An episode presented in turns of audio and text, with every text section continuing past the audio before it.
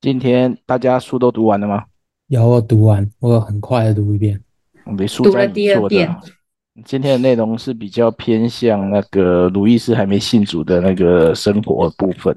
嗯，然后我们早稍早有讨论一下，就是因为我们还有一个部落格在做读书心得的分享，因此就希望大家多投稿。读完这一本也欢迎投稿，读完其他的如果有读其他的也可以的，因为我们现在超缺心得的，我们一个一一季基本上现在不到五篇心得，有点有点惨案。然后我最近的写文速度又是比慢的，我全盛时期可以一个礼拜三篇，我现在觉得我办不到这件事了。开启 AI 摘要，好，还有没有人有什么问题？那没有，我们就准备开始了。那个 Gloria，今天第四章你要讲吗？既然做了，就来讲吧。对啊，然后我请你讲。有人要讲是不是？没有，就你讲啊。没有，没有，没有，没有讲。因为我上礼拜都在忙啊，所以我只是看完而已。好，都没有问题，我们就开始呃今天的读书会了。我的，我的在吧？啊？上面有我的吗？有啊，有 OK，我又没有把你移掉。我我完全没写的，是因为我这这这上礼拜几乎满档。哦，我也我也只是快速看一下，也 OK 啦。OK，好，OK 的。那不够的部分就请大家再帮忙补充了。那我们就开始了，开场还是要先念过一遍的。欢迎加入基督徒读书会，我们将继续阅读校园书房出版由麦格福著作的《鲁伊斯与他的产地》。本书揭露了文豪鲁伊斯生命中最真实与最动人的一面，并以新的视角重新诠释他的信仰和作品的。全新传记。前次读书会我们讨论了，哎，我打错字了。鲁易斯的童年和求学生涯，我这个真的打太快。嗯，今天进入他的入伍和求职生涯。读书的会的进行方式，我们会先进行摘要分享，摘要后开放讨论。啊，如果你想要发言，可以闪烁你的麦克风，我就会邀请你来发言。然后或是可以在文字讯息中提出看法。哎，如果对先前讨论内容有兴趣，可以搜寻基督徒读书会的 Podcast。然后对书的内容有兴趣，也欢迎加入我们的耐社群讨论。然后就先请提摩太帮忙做第三章的摘要。好，啊，第三章它主要在讲的是一九一七到一九一八年，就是路易斯发生的事情。就是呃，主要主要是说他开头引用了那个。好像说拿破仑吧，我没有，如果没有记错的话，他是说，诶，当你要理解一个人的时候，那最最好就是看他年轻的时候，好像是二十岁之前吧，他经历过的是哪一些事情，那基本上会形塑他往后的往后的一些一些一些事情。那他亲身参与那个，呃，就是说可以确定的是，C.S. Lewis，嗯。就是他哇，突然之间跳出一个什么要讲什么语言？好，就是因为他亲自参与第一次世界大战的冲突嘛，所以他所以整个战争其实对他是有影响的。可是在这里，就麦格福发现有一个矛盾点，就是呃，路易斯他绝对不提第一次世界大战的经历，他在传记吗？或者说在其他的作品里面，他可能就是刻意将。这个经验切割或者是封存，然后呃，作者他就会认为说，路易斯可能是不忍心去回忆战时的那个创伤，但是他所做的那种刻意区隔，就可以另外让他在正常的生活上保持清醒这样子。那呃，他切割的方式就是你会看到他呃，这里就是说麦可福就会去讨论他的诗作。他的诗歌文学，那就是路易斯他在经历这种恐怖的壕沟战，他的一种防火墙这样，然后他会把一些混乱没有意义的外在世界，把跟他自己有点像是隔离。那路易斯会把这段过程称之为缔约，那缔约有点像是说他设定一个边界，然后他禁止一些想法跟思绪去跨越这个边界，所以他在战后的。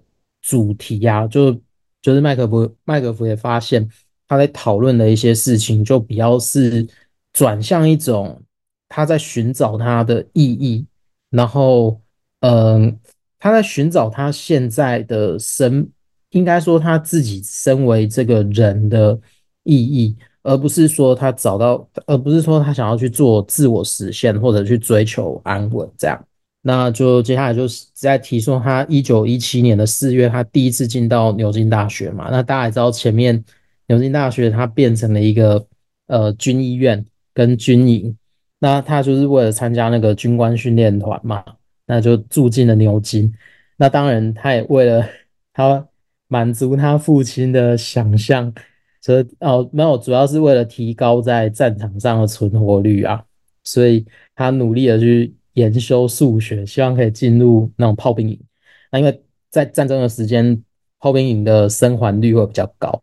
那但是最后他失败了，所以他只能进入一种，他他只能进入那种步兵团，然后去法国战场就进行那个壕沟战。那当然就嗯可以多讲一点，就是说如果大家要去看第一次世界大战的电影。有一部其实我觉得好像还不错，可以去想象，就是呃，我记得那个谁有诺兰有拍过一部，在讲那个第一次世界大战的战壕，然后他就用那个时间，然后我有点忘记他的名字，我等下想到我再补，我再补回来。那那个嗯，他路易斯又进入了一种呃，就是基布尔学院嘛，然后他就去当那个军官学员这样。那当然，这里麦格福就拉出来去讨论说，当路易斯他不是一种自愿要从军的时候，那他自己是怎么对应这样？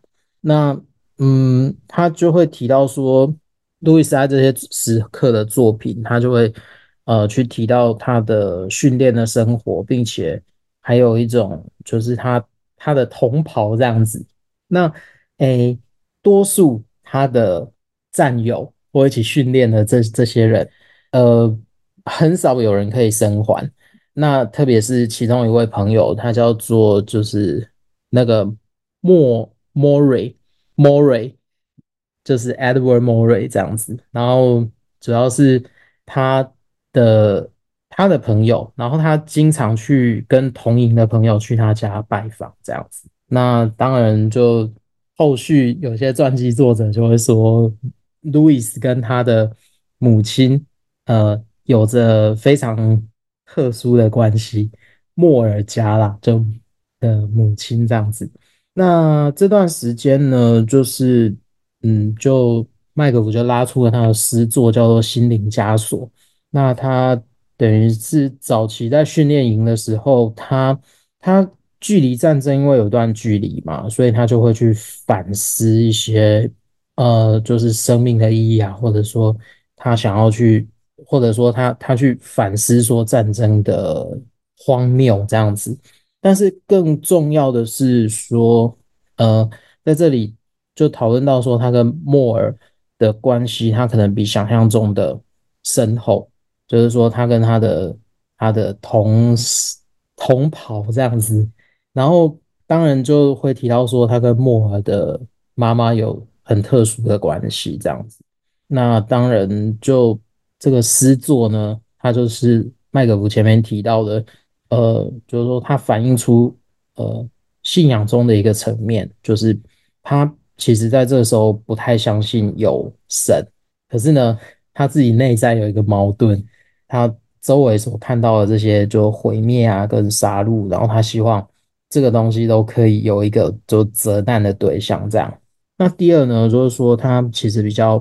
在意说安稳的过去，呃，可能是回到他爱尔兰的童年这样。可是呢，这个过去已经没有办法再回来了。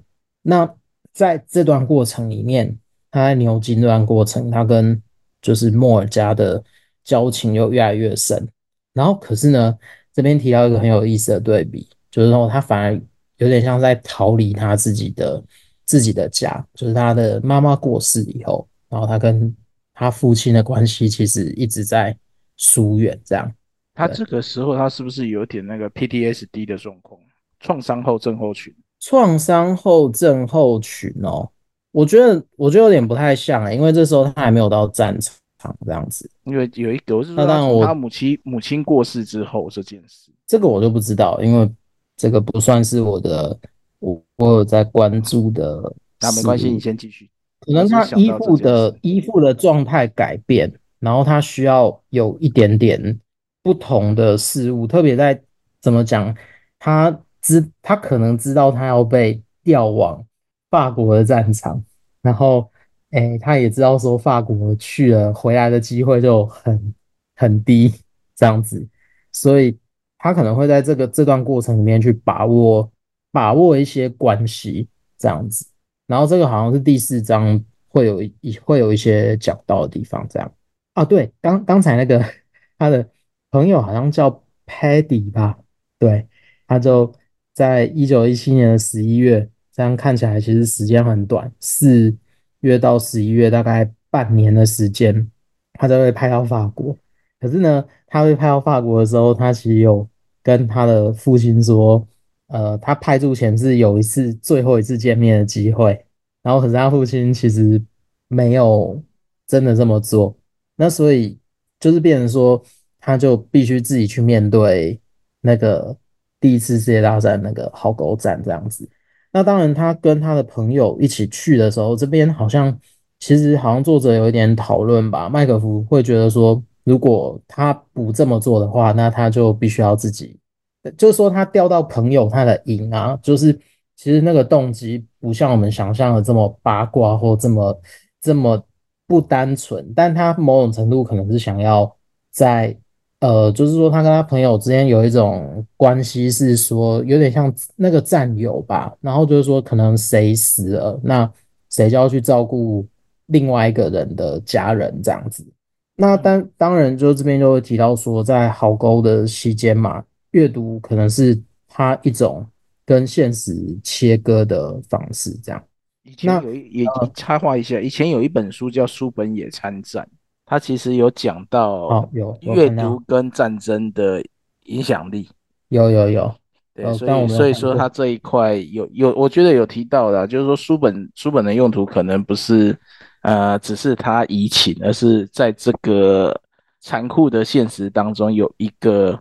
转移焦点的方式，然后在隔年的四月吧，他嗯，他因为是进攻法国的一个阵地，叫那个 Hie du Vinage，然后他反正就是呃进攻的时候，他被那个榴弹，就是炮弹的可能是受伤或怎么样，然后可是受伤之后，当然就传到家里面嘛，然后他爸就要他哥赶快去。找他去野战营找他这样子，但是他这里就会提到说，呃，他哥最后是有找，最后是找到他，可是到最后他会发现说，他跟他爸好像那个关系一直没有办法有很好的修复，然后反而在他他在负伤这个状况的时候被送到后方。那唯一去照顾他的就是那个 More 那个 More 的女士这样子，嗯，所以蛮蛮有意思的。那当然后面就提到一点，他跟 More 女士的关系，他有点像是满足他对女性的那个理想这样子，理想的形象。然后他不单纯只是那种战争期间的一种，有点像呃前线之前有一种满足或者什么之类的。那所以在一九年的时候。当然，就第一次世界大战已经进到尾声了嘛，那他就回到那个牛津大学这样子，开始他真正的学业。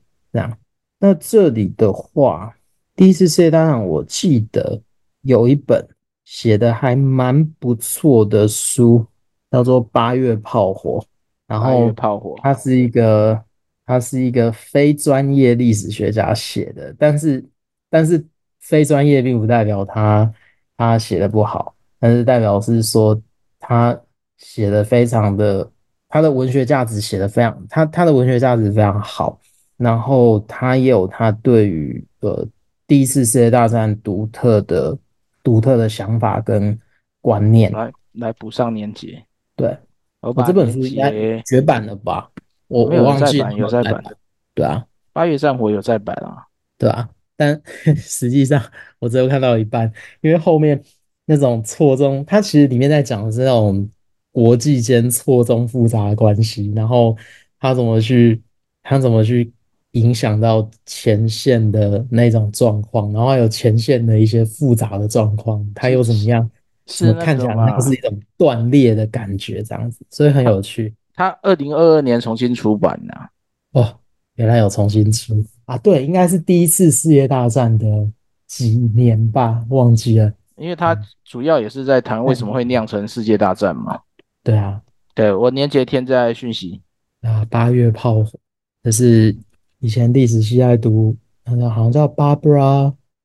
叫什么 Barbara 什么的？你说作者 Barbara 那个塔克曼，塔克曼啊，对，塔克曼，塔克曼，对，他的他就是靠自己收集资料，他他其实是有历史学的，诶，他有没有学位我不确定，但是他就是不在学学院里面工作，然后他就以作家当做是当做他的那个生生活这样。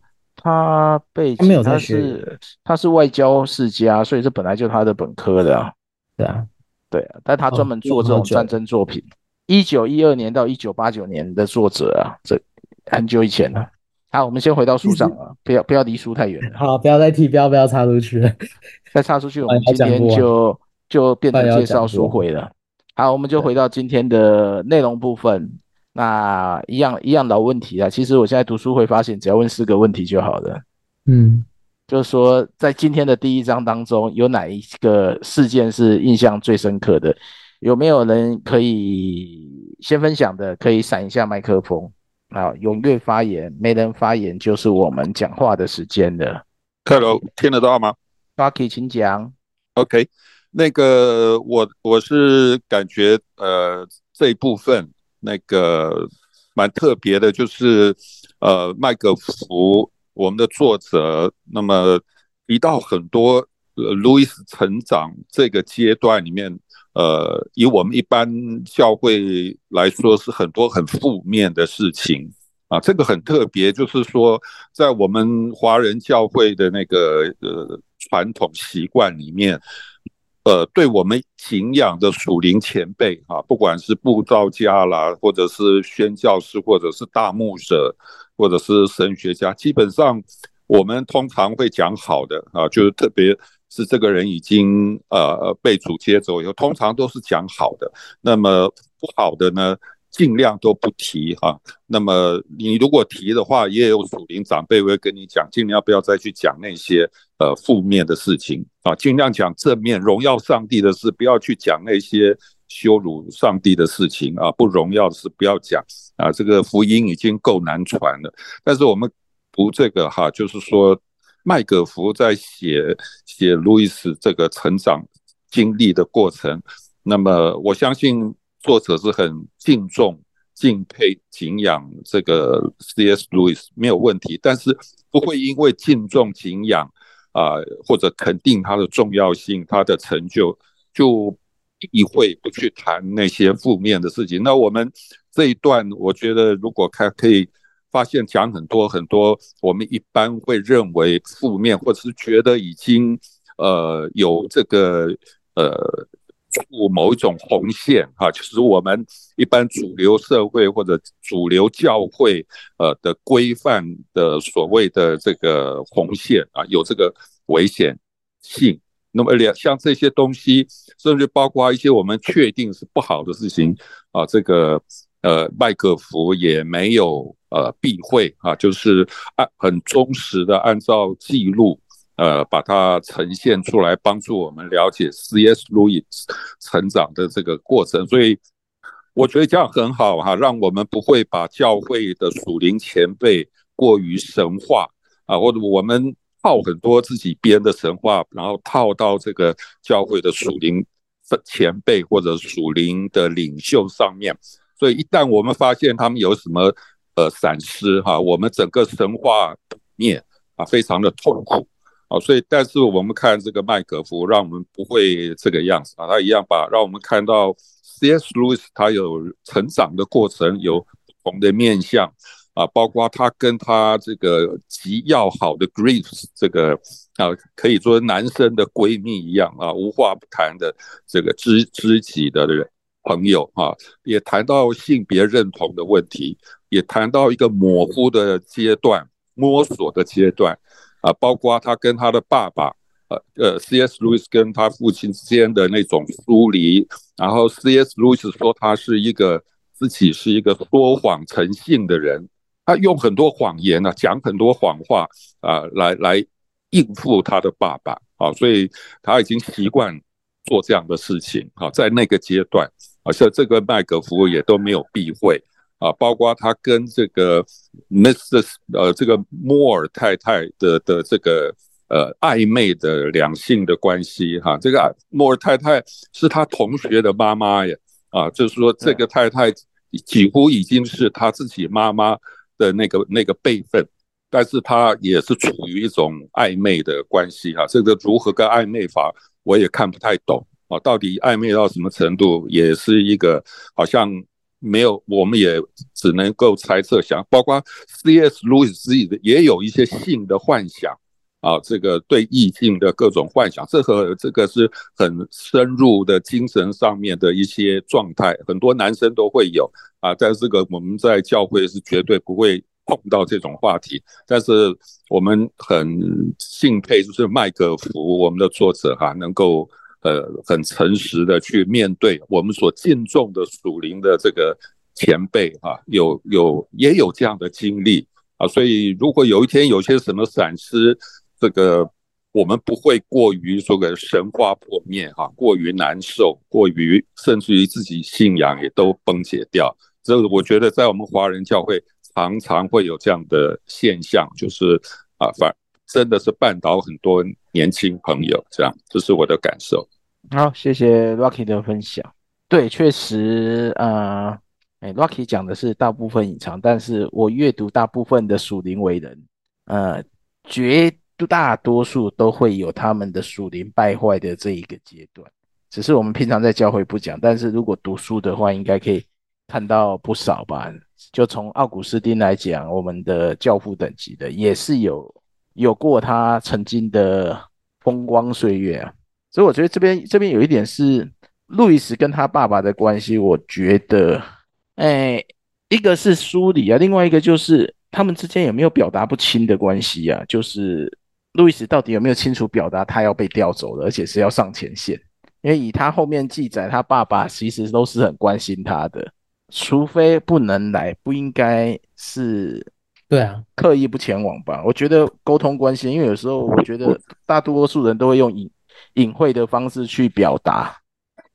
我是觉得那个沟通应该是会很大的问，但是为什么那么困难？我觉得他爸爸并没有什么太大的改变。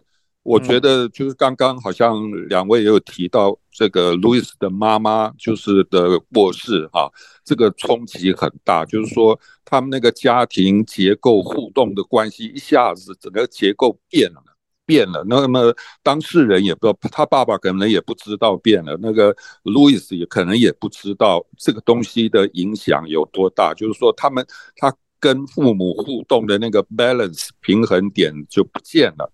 那你要重新找到平衡点，又不是那么容易。接着他又到外地去读书啊，到到那么远的地方漂洋过海去读书啊，面对一个全新的的状态，然后家里的结构跟以前在北爱尔兰完全不一样，然后接下来又碰到一个战，这个世界大战，哎，这个冲击多大？那然后不是说。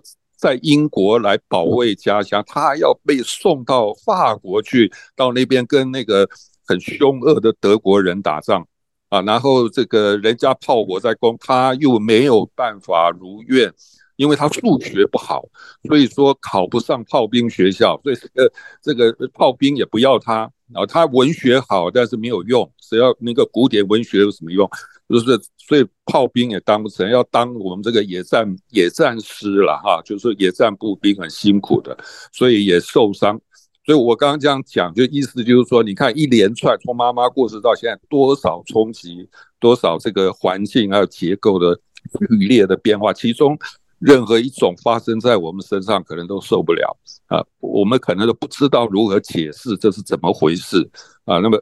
像世界大战，全世界的人也不知道如何解释这些新兵挖沟啊，怎么会发生这种事情啊？或者说这个像像这个战争与和平啦，然后西线无战事，都是在后来事后描述那个惊恐，那个那个很多荒唐的事情，那个时候都冒出来。那 C.S. 路那个时候才二十岁，就要去去去去，不是当兵入伍啊，直接上送到那个战场去那边面对炮火。所以说这个冲击是真的是难以想象。那么他后来都不讲话，都不讲这些事。也是，或许这个心理上真的是很难调试。然后我想，这些这么多的变化，应该也加深他跟父亲这个疏离，乃至信仰上也产生巨大的疏离啊。然后很多事情就用一些不好的方法来处理，包括说说谎，那么一骗再骗啊，就是这个样子。哎，就是变成有这个过渡的这个阶段。嗯，好，谢谢。还有人要补充的吗？没有，我们就先进入第四章，因为我还是要控制一下时间。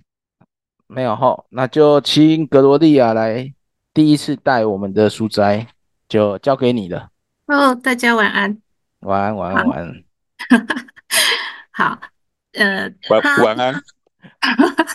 他第四章说欺骗与发现哈，那我刚开始看说欺骗什么？哦，发现什么？哈，他的那个那个题目定得很短，但是你进去读里面的东西，我也是读了好几遍，我真的很紧张，就发现哎，好多东西是很有意思的，可是他用很简单的字把它表现出来。哈，好，那我这边就是讲，就是战争结束以后呢，那牛津就是对那些战争去参加战争的学生有一些让步啊，因为我们刚刚有提说，鲁伊斯的数学不好，然后他体育也不好，所以基本上他说。呃，战争结束，他要再考进去牛津。哎，等一下，储存哈。啊？哎，我按不掉哎。啊，算。呃，就是他，他就是说数学跟体育不好，可能他是没办法考进牛津。可是因为呢，呃，牛津做一个让步，所以他进入到牛津学校就读，然后还是读他喜欢的呃古典语言跟文学哈。其实这里就看到说。神很奇妙啦，就是你觉得不可能的事情，可是在神那边都做了一个很大的反差。那当然，刚刚有人提到说战争是一件很恐怖的事情，可是因为这个战争，呃，让这个呃鲁伊斯成了一个转机嘛。好，好，再来就是说，呃，他读书了两个重心，就是他非常的认真，然后他跟那个莫尔女士在情感上也是非常的丰富。哈，我不会讲太大声哈。不会不会，可以。好，好，OK，好，那这这再来，这就讨论他跟他爸爸的关系。刚刚有人说，呃，他跟他爸爸关系是很疏远的嘛，哈。可是刚刚呃，黑熊有提到说，其实他好像跟他爸爸关系也很不错。那我是觉得，我是倾向说他跟他爸爸关系是好的，因为他不管发生什么事情哦，我相信他是有跟那个他喜欢呃莫尔讲。那他在写信的时候，他也会跟他爸爸讲。但是我们不知道他爸爸的反应是什么。可是，在你人生很重要的事件的时候，他其实是会跟爸爸说的。所以，其实他们的关系应该是好的，只是说，呃，爸爸是比较呃不会表达的。但是，并不是说他爸爸比较不会表达，是鲁易是情感太充沛，以至于他可能没有接收到爸爸的回应，让他会觉得说，哎，呃，不平衡呐。我是这样解读的。好。然后你看，他就说，呃，爸爸爸爸说的啦，他说，呃，鲁伊斯的态度是他一生最痛苦的日子之一。可是爸爸还是继续呃供他金钱嘛，那他也知道说鲁鲁伊斯拿这些钱去做什么嘛，对不对？嗯，好，那他在读书的时候，他非常认真，说他获得一个呃校长论文奖。好，哎，我看一下时间，好，好，那呃要要毕业的时候，说他就必须要呃呃考好毕业考，跟他要找。工作嘛，那呃，他的老师啊，学院院长都告诉他说，你要再多修一个英国文学这样子。好，这些这些他都跟他的爸爸讲。可是呃，那段时间他们的家乡刚好在分裂。那鲁伊斯他其实不关心这件事情，因为他觉得他的家在牛津，他的家人就是那个莫的那那那个家人。莫女士，嗯，对，好，好，那他怎么去讲这个莫尔？他说他是安全堡垒啦，我觉得男生有当过兵，应该就比较能理解堡垒那个那个意思哈。好，那这里也很好很好玩，就是说，呃，鲁伊斯的生涯探索啊，他的工作上，他其实呃木偶都是一个很重要的帮助他、支持他的一个角色，对不对？可是木偶他不是知识分子，他就是一个很平凡的妈妈，所以鲁伊斯其实对他的情感是有呃有不我我觉得不是真的那么爱他啦，因为最后鲁伊斯他喜欢的是有才才华的女生啊，哈，他们他们的关系就是好像是说我我好像代替。你的儿子来照顾你，那妈妈这个妈妈好像就是哎、我他就是我的儿子，这种这种关系。那到后来妈妈不是阿兹海默症吗？那这个这妈妈的女儿也很受不了他，可是鲁伊斯就是还是很很细心的照顾他，所以我觉得他们关系好像不是那么一般的情侣这样子，可能更多有种长辈的爱爱慕这样，或是或许是什么这样哈。好。那我我觉得这个这一段很有意思，就是说他的标题是呃，他去学英国文学哈，可是这个期间他跟这个呃欧文巴巴菲尔巴菲尔德这个长期对话，我们之前不是在讨论说他是一个呃无神论者嘛，后来信仰转变哈。那我读到有一个文章，他去讲说，呃，鲁伊斯是追求神秘主义的，大家听听看啦，我觉得。诠释的蛮好的，他就是因为之前是追求神秘主义，因为他呃从小就是基督徒，可是他没有什么宗教经验，他对这个神是没有特别的感受，所以他去追求神秘主义，然后在欧文跟他长期对话之下，他才从这个神秘主义离开，去寻找他真正的信仰。好，那呃，大家觉得神秘主义是什么？呃，我自己修过神秘主义，那我觉得它是一个非常难懂的东西，然后也觉得学的很痛苦的一个东西，所以我也不知道它是什么。可是对鲁伊斯来讲，他这个是他很重要的一个东西。但因为透过这个这个欧文这样子的对话，让他改变了，我觉得是一个很很重要的重要事件，然后也是一个非常有趣的点。这样，那最后呢，他就是呃得到了一个教职嘛，对不对？可是他也再一次强调说，真的是感谢他父亲这样子的帮助他，所以他呃，虽然说他是欺骗，呃，虽然说他是这个什么想想发现，但我觉得真的是很这两个字，这两个名词真的下得很好，这样子。好，以上。好，以上，那就摘要报告完了。你真厉害啊，把这么多的字可以简化到这么快啊！我好紧张，十分钟内解决。我好紧张，很有效率，很有效率，不要紧张。我在发抖，哎，我要按什么？它一直出现一个东西，什么？出现什么？确认你的口说语言。嗯，哦，那个应该是为了判断那个你的语系吧，因为我有开书斋，他有时候会判断语系错误，不是书斋啊，那个会议摘要。现在润可以有会议摘要，蛮好玩的。我帮你记录下来。对，然后他我们会议结束，他就会给我一个书斋。就看看吧，现在 AI 技术很神奇的。好，我们先回到书里啊，就是在这边就回到刚刚上一章跟莫恩女士的关系，那个安全堡垒就是所谓的呃家庭防护网的概念啊，或是再大一点的社会就家庭防护网。因为我觉得鲁伊斯他一直成长下来，一直都是属于面对分离的一个创伤状态，因为不管是从母亲过世到学校。到当兵，然后到朋友，就是到他的同袍离世，他整个成长过程有等等于是比一般人经历到更多的分离的问题，所以会有一个呃，不管是他跟莫尔女士的关系是到呃如长辈般对待，或是说有恋母情结的相爱，或者更复杂的关系，我会觉得他是正在寻找一个依附型依附的。一个我们叫避风港吧，跟安全堡也是一样意思吧。好，在这一章你们有没有人有什么呃特别觉得一定要分享的一事件呢？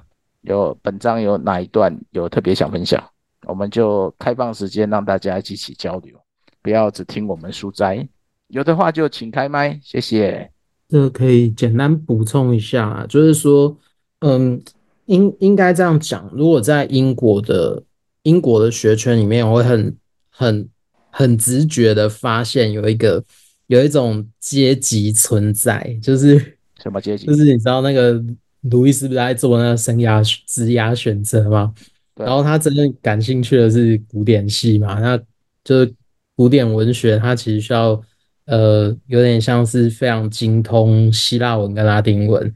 那这个在牛津那个圈子，它等于是就是最呃需要需要用到最资深的东西去学学它。那第二阶层就是哲学，反而才是哲学。所以路易斯他的辅修是哲学，所以。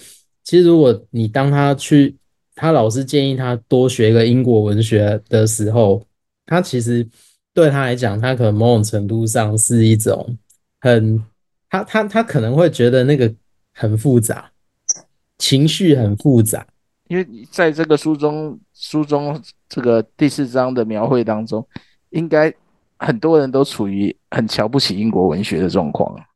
对啊，就是。就是说，你会发现说有一个很很清楚的学院阶级在在里面，所以他其实你会发现说，他好像呃，他的初期他其实有不错的表现，可是他一直卡在某一种特殊的位置，但是他一直进不去，或者说某一些人一直卡在很特殊的位置，对啊，所以这这是我觉得蛮蛮有意思的地方，对。好像他最后也是被迫，应该应该不是说被迫，他也没有被迫，他就是，是不是因为所谓的国族主义的出发而造成要需要强化英国、嗯、英国文学这件事情？因为里面有大概有提到这样他反而提到的，他反而提到的是背景是说战后的美国，或者是英美关系啊。他他那个有点像是说英国跟他的殖民地，然后所以就变成说那个种族优越，他们想。对，当他们想到英国文学的时候，他们会直觉联想到那殖民地人要来学的东西。对，所以我在想，是不是因为一种文化造成？好，Rocky 要讲话，先给 Rocky 讲。OK，谢谢。那个，对，那个他按照书上讲，就是说，那个第一次世界大战以后，呃，他们好像是算是打赢了嘛，哈，就是说，好像那个时候有一股那个。民族国家尊严要要起飞的那个那个味道，然后英国文学呃这个也趁势啊，就是好像起来，那好像也因为有这样的事情，那么也让路易斯有有机会呃可以搭上这个便车啊，现在在英国文学上面能够有一些斩获，能够稳定在在这个牛津大学里面。那我觉得这个这个每一个步骤对 C.S. 路易斯的未来都有很大的影响啊，所以说这个麦可夫所写的这每一环环相扣啊，也因为有这个英国文学被看中啊，然后才让路易斯有机会留下来，留下来之后才能够等到最后这个这个中间也是千变万化，好多不确定的因素，很辛苦，然后才。轮得到他有机会去当这个牛津的正职的教职哈，呃，不是说代课老师那种，是正职的。所以他书后后来也写，有了这个教职，他有稳定的薪水，好像五百英镑的薪水，然后有宿舍给他住，然后有退休金，而且签约一约五年。啊，所以给他很稳定的一个生活，稳定的教职，稳定的研究工作，而且让他可以，我觉得是后来才可以有更多的研究，然后可以写那么多书给我们看，最后他也能够再转到剑桥去当教授啊，所以这个，但是这个前面的很多的点点滴滴哈，在这个混乱的年代。好多的环环相扣，当然就像我们刚刚姐妹所说，有上帝这个冥冥之中的安排和带领，哈，这个是很奇妙。然后一关一关的度过。那那 C.S. 路易斯原来他最专长的、最有兴趣的古典，呃，古典文学啦、语言，我觉得这个也对他非常宝贵，对他后来的文学的发展，他写的书都有很大的。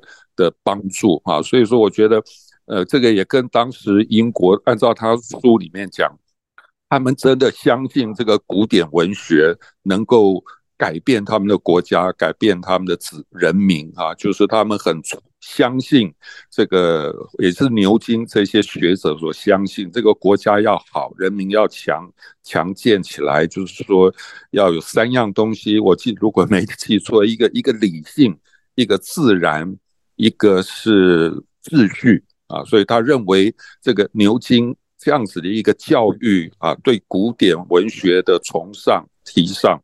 能够带来这个新的秩序、新的理性啊，然后崇尚自然，能够让国家能够强盛起来。他们是相信这个啊，这个英国文学好像是后来突然冒出来的东西哈啊，当然后来也是变得越来越重要。所以我我我个人以前是觉得哇，能够读英国文学好像很了不起啊，没想到他原来。在英国，英国人自己也不太看重他自己的东西，他们比较在乎的是古典希腊或者是中世纪的东西啊，这是很特别的地方。好，谢谢 Rocky 的分享。确实，英国文学也是这样脉络下来。反而现在在学英文的时候，我教英文的朋友一直在强调，现在的美语教学少了一点点文学气息。还是要多多读英国文学的作品，去强化这件事。好，然后还有没有要补充？还是小凤要来简介一下你的摘要吗？给你的印象是哪些最深刻吗？我印象其实你们都讲的差不多了。我但是我觉得卢易斯他有一个蛮特别的地方，嗯，就是你看他面对他的焦虑，他面对他战争的压力、家人的分离这些，还有他求职。那我觉得他有一个蛮厉害的地方，就是他好像总是用创作来作为他那个压力的一个疏解。像那个战争的时候，他不就写了一个诗吗？对。然后他在好像他在考考一个什么试，在第四章吧，他考一个试的时候，他说他也快要崩溃了，但他也在那时候出了另外一本诗集。对，叫那个戴墨，是不是？还是哪一本？反正应该是什么墨这样子。哎，对，戴墨哈。嗯。然后我觉得这个真的是他很特别的地方，就是他他在面临那么巨大的那个，比如像那种生活啊，然后最后他还要去，嗯，用九个月的时间读完英国文学。那我觉得他其实他有一个很特别的地方，就是他很专注。嗯。那他这个专注就变成我们会回到我们刚刚讲，他面对。他周围的东西，他其实他会成功，他可以留下他的东西，是因为他很专注，他把很多东西都弄走，他不花多余的时间在那里。啊，我觉得他这是他一个蛮特别的人，那个人格特质。嗯哼，嗯，对，然后，嗯，我觉得他跟他父亲的关系也是蛮特别的哈，因为我因为我们上礼拜没有。没有读书会嘛，所以其实我就读到后面。那，嗯、呃，其实他都会觉得他自己很该死嘛，对不对？对啊，他也一直觉得他自己在说谎啊，一直对不起这些人啊。他蛮自卑的，蛮自我否定的。对，可是你看，就是我我就是刚刚那位姐妹，她有讲到说她就是发现跟欺骗嘛。我刚刚讲什么忘记了？可是我我我自己会觉得说，她跟她父亲爱的表达方式，我们以前。不是有学过爱的语言吗？对。可是你看，其实卢易斯他本身也是一个很有责任感的人。你看他，他，他，他追求这些东西的时候，他都是真的是脚踏实地去做。那你看他的父亲，他父亲虽然很喜欢文学跟阅读，但是你很难看到他那个那个真情流露。他对他孩子的要求可能也都是学习跟功课。所以我觉得他基本上他跟他父亲两个人都是一个蛮责任导向的人。对。你看他父亲就是会一直很信实的供应他的生活需要，但你看卢易斯，他虽然觉得他对不起他父亲，他也不敢跟他父亲讲他跟莫莫尔女士的真实关系，可是他会去，他知道他要对得起他的父亲，他也知道说他有供应家庭的需要，所以他很认真工作。你看他，他在那段时间他没有钱的时候，他其实是登报。然后去去找工作，问人家有没有需要他帮忙当指导的。对，所以我觉得其实就是他的人格特质也也是我觉得可以关注的。就他今天可以成为鲁易士，这个大概是我看到的地方。好，谢谢。还有没有要补充的？那个我是想想到那个呃，我们刚刚讲路易这个他数学不好，呃，理工方面可能大概都不行。然后那个，但是他很清楚他喜欢什么，他要追求什么，他的方向，这个他自己很清楚。我这件事情我觉得很重要，这样他就能够像我们刚刚小峰讲的，就是说他可以，他很清楚他要什么，所以他可以放掉什么他认为他不不重要的事情，那不是他要的，那他可以放掉，所以他可以集中火力去追求。冲刺，呃，他要的，所以这个他，比如说英国文学，人家可能要一一年两年哈，他可能几个月就把它冲刺完哈。就是说，当然他底子也很好。那我觉得一个人知道自己要什么非常的重要啊。那就怕说不知道要什么，不要什么，然后东碰碰西碰碰，这样很痛苦啊。那我觉得 C.S. 路易斯这一方面很好，但我要讲就是说那个。他他数学理工不好啊，另外一个就是体育竞赛啊，什么都不行啊，所以这个也让他在一般的公立学校里面可能也不会太受欢迎，或者他也不是那种会有粉丝的那种哈那那种人，那人家在在竞赛的时候，他可能都躲在图书馆，他可能是这一类型。那我就想到说。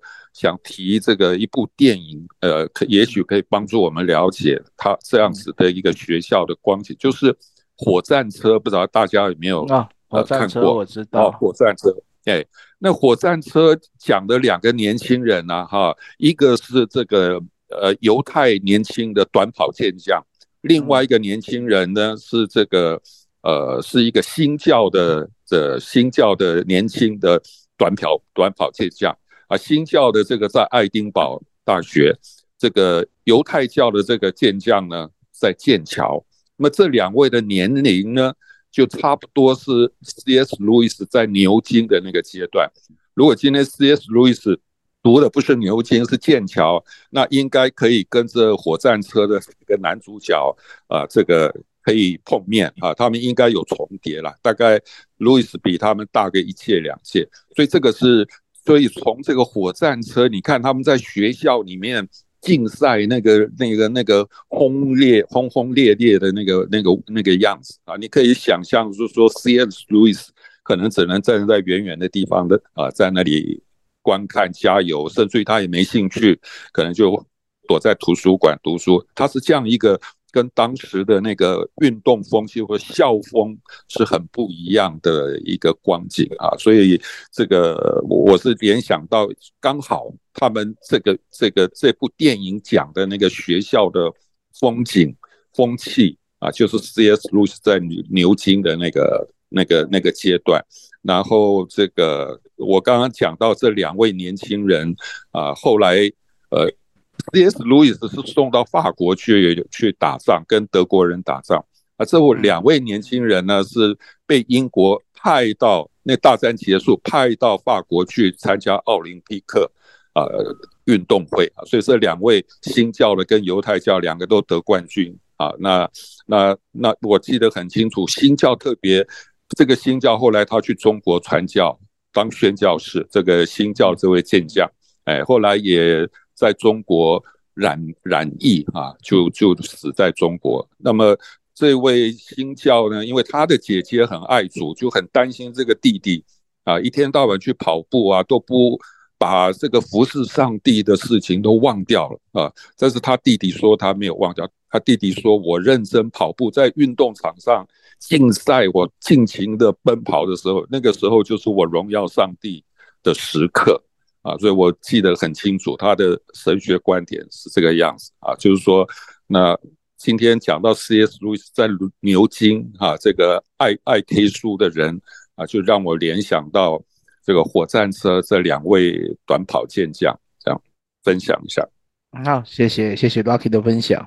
还有人要要要要要开麦的吗？我们都我们讨论时间就 open 麦了，想讲话就闪一下麦，我就请你发言。没有，我就来讲。我看到比较有趣的东西。好，我看到比较有趣的是在一百一百二十八页，有书的可以翻一翻，因为我只会大概再要念一下。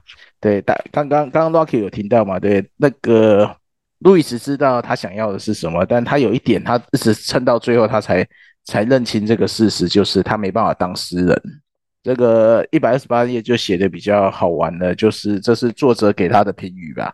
麦格福给他的评语，还是哦不是，如同巴菲尔德的某位朋友给他的评论，格律的水准很好，词汇丰富，但作为一首诗，没有一行及格。实际上，他的诗应该不知道有没有人阅读过鲁伊斯的诗，我是没有读过，都是读他的其他的著作和小说。但是也因为这个诗词的写作，使得他的散文的用词更加的优美，所以我觉得这也是蛮有趣的。有机会可以来代墨这本，不知道有中文的吗？还是要看英文的？我不知道。如果有的话，有机会可以来认识看看。好，还有没有人想要补充的？关于这两章有什么特别想要讲的？朵朵也要讲话，请讲。我觉得他如果当诗人，我会更少人认识他。真的，你有没有看过他的诗？就是我没有看过啊，我又不是外文的。他是一个，你很难想象他是一个情感有多丰沛的人。就是他在对女性的关系上，他是很勇敢，然后又很。怎么讲？我不会讲。反正我觉得有一些很伟大的神学家，他们对女性的情感是很，你说多情也好，或是怎么样，可是那个都会慢慢的灌注到他的生命里面，然后以至于他会散发出一种呃一不是一般人可以想象的一些，然后他就可能是呃在文学上或是在什么什么上这样子，嗯，所以我觉得蛮蛮蛮特别的。有啊，卡尔巴特也是这样。你说。多情，卡尔巴特，嗯，卡尔巴特也是跟他的仆人、仆人、女佣人，那那那那斯托德呢？神秘的关系。那斯托德呢？斯托德呢？斯托德我不知道哦，我没看过。斯斯托德是单身，你讲那个英国那个斯托德是？对啊，John Stott。对啊，我跟他不熟，但我记得好像也有一些神秘的东西。是是。他是一他一直都是单身嘛，我记得，哎，没错，跟我一样，那么一样很好。呃，干嘛？现现在好像变成趋势了，单身变成趋势，变成主流了。那那我我是情感丰沛啊，那个情感丰沛就是 C.S. 路易斯这个情感丰沛，我觉得很重要。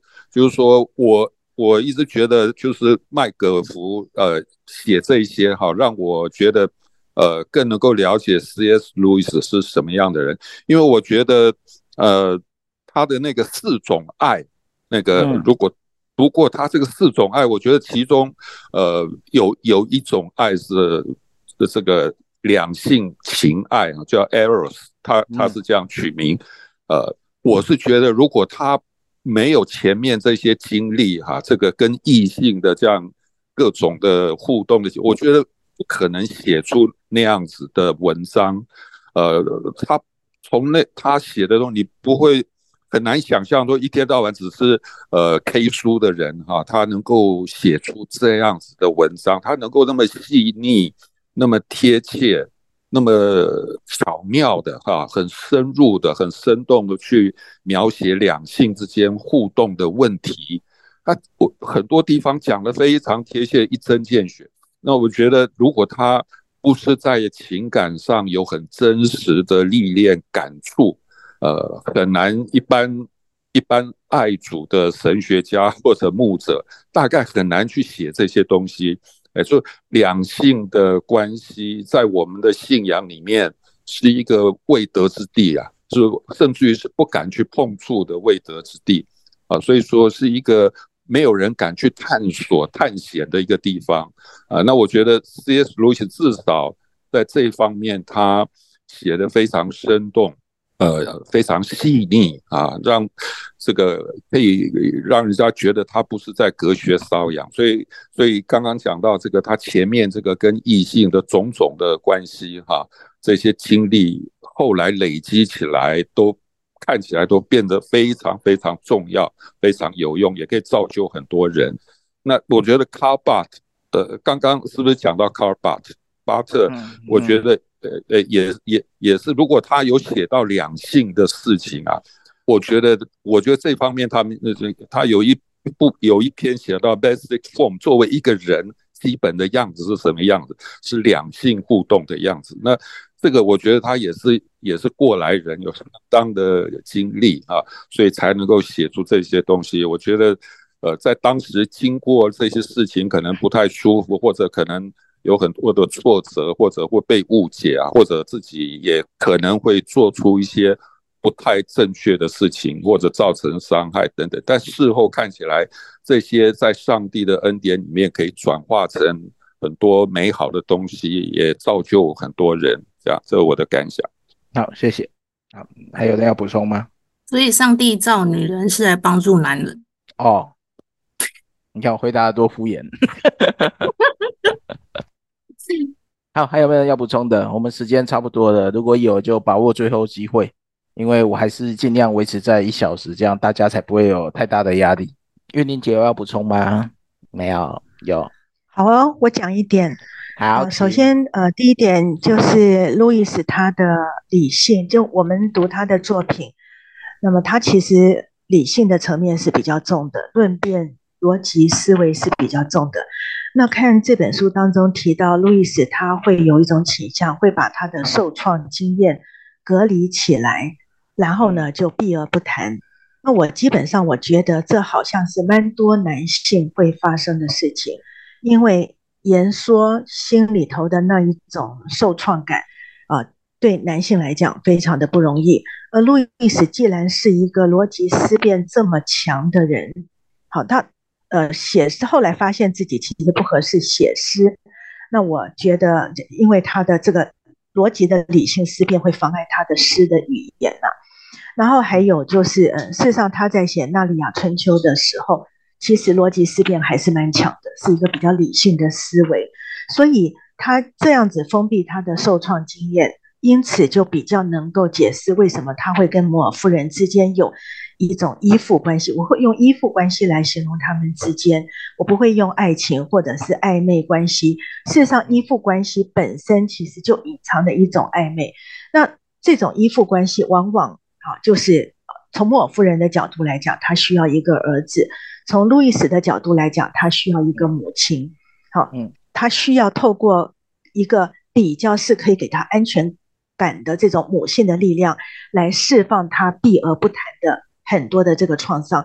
那他不一定跟摩尔夫人在一起，他会谈，但是他跟摩尔夫人在一起的时候，那一种安全感会让他比较不会把那个创伤经验一直放在内心深处压到底层，会比较容易释放掉。这是我自己。对于他跟摩尔夫人之间的一个解释，我觉得那是一个心理上头的需求，远大过呃这个这个暧昧的情感关系。对，这是这这是我刚才呃就是很想要很想要补充的一点。对，然后谢谢玉玲姐的分享，我也是在想那个诗上的关系有一个依附性的安全感，没错。好，大 B 有没有要补充？还是有其他人要补充的？诶，好像还剩两位没发言，没有我们。今天就先到这边，我们就不晓得呃，哎，那个不晓得可不可以给我呃两分钟时间，因为我都不认识大家，我也都不认识，哦、所以呃，所以其实大家彼此都是不认识的，是吗？我没有，我直接讲，上面四个是我办公室的同仁，所以都挂主持人，哦、然后其他除了一个叫大 B 是我哥以外，其他、哦、大 B 是你哥，对，OK，难怪跟你长得挺像的，对，他是我哥，他在新竹。小凤是.就是网友，Rocky 也算是网友，然后另外 Rocky 好像认识我是吗？因为我看他有一次呼叫我，他应该知道你。呃，老师，我认识你。哦，你认识我？嗯、哦，老师，我上过你的课。哦，OK，那 Rocky 你是认识我吗？因为我看你呼叫我在在主持。呃，呃，我呃，可能老师不认识我，我我听过您的大名这样。但是你应该是不认识我。Oh, OK OK，好，好啊，很高兴认识大家。我也很希望每一次都能够来，不过跟我们自己的培训的时间是冲冲突的，所以呢，就是我我若是没有培训，我就一定上来跟大家 OK 没问题聊一聊。嘿，对我们时间大概也都是。目前都是礼拜四啊，也许以后我们礼拜四不行的时候，我们也会再改日期。嗯，我们就一本书、一本书调整调、嗯、整看看，但现在应该都会先维持礼拜四，嗯、因为礼拜四也卡我哥的时间，因为我哥礼拜四晚上有祷告会，所以他都要到九点左右，哦、快九点以后才上来。OK，嗯，然后其他人其实我们都是网友，所以我也不太不太熟。嗯，嗯，OK，但我们就希望大家可以一起读书啊，不管读得多深或者读得多浅都好，一起学习是好事。好，那时候说要推荐书，我不敢推，也是因为我怕我自己上不来，所以觉得我推了书自己上不来，真的很不负责任，所以我就没有推书。没没有问题，没有问题啊！你你你推的书应该都很都不差的，只是我怕我看不懂而已。不会的。嗯，好，那我们就报告一下，下一次就是第五、第六章的，就是鲁伊斯的家教职、家庭跟友谊，然后就是他。最不情愿的归信者，我想，如果这有些人信主跟我一样出去游荡一次以后，就会知道，哎，为什么要回来？这个都是绝大多数其实都不情愿的，但是非回来不可。所以我觉得第六章应该是蛮有趣的。然后我们下次也是一样，会先写好书斋。当然，如果你愿意写书斋的，也可以跟我联络，可以在那一群跟我讲，就可以减轻我们上面四位轮值的，哎，应该只有三位，另外一个是辅助。辅助辅助帮忙管理，好，那我们今天就到这边，嗯，谢谢大家啊，谢谢大家，好，拜拜，拜拜，谢谢，晚安，拜拜，晚安。